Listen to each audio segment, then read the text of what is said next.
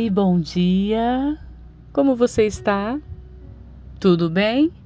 Eu espero que sim, porque se não estiver, vai ficar.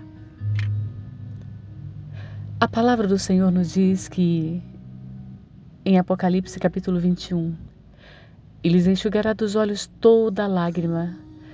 Já não haverá mais pranto, nem luto, nem dor, porque as primeiras coisas já passaram. Eis que fizeram novas todas as coisas. Percebe que vivemos em tempos de lágrima, em tempos de luto, em tempos de dor. E o Pai nos convida nesse tempo a descansar em seus braços, pois Ele chama: Vinde a mim todos que estáis cansados e sobrecarregados, e eu vos aliviarei.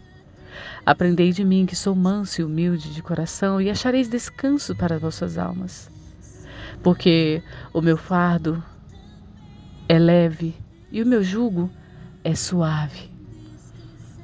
Amados, Deus nos chama nesse dia para descansarmos na presença dEle, para verdadeiramente confiarmos.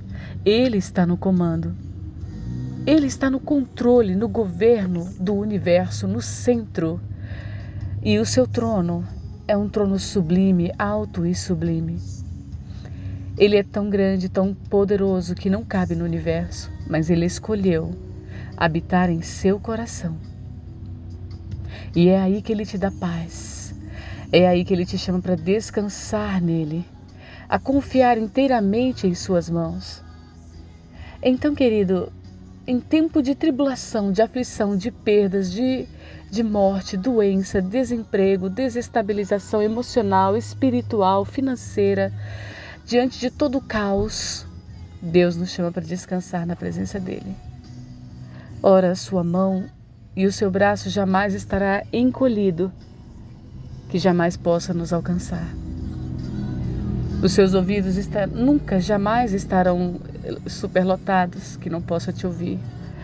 Os seus olhos, por mais que estejam postos sobre todo o universo, porque Ele governa tudo com a sua destra fiel, jamais estarão cansados de contemplar o rosto daqueles pela qual Ele deu a vida e o seu sangue no Calvário. Você é a menina dos olhos de Deus. É a pessoa mais especial para o Senhor. É aquele da qual Ele dispensa toda a sua atenção e tempo. Então, queridos, eu te convido Descansa no Senhor nesse dia. Guarda a sua fé, combata o bom combate e confia. Entrega nele, pois ele te dará o alívio, ele te dará o descanso. Tenha um bom dia com alegria, em nome de Jesus. Você é a parte visível de Deus. Você, porque você existe, eu acredito mais em Deus.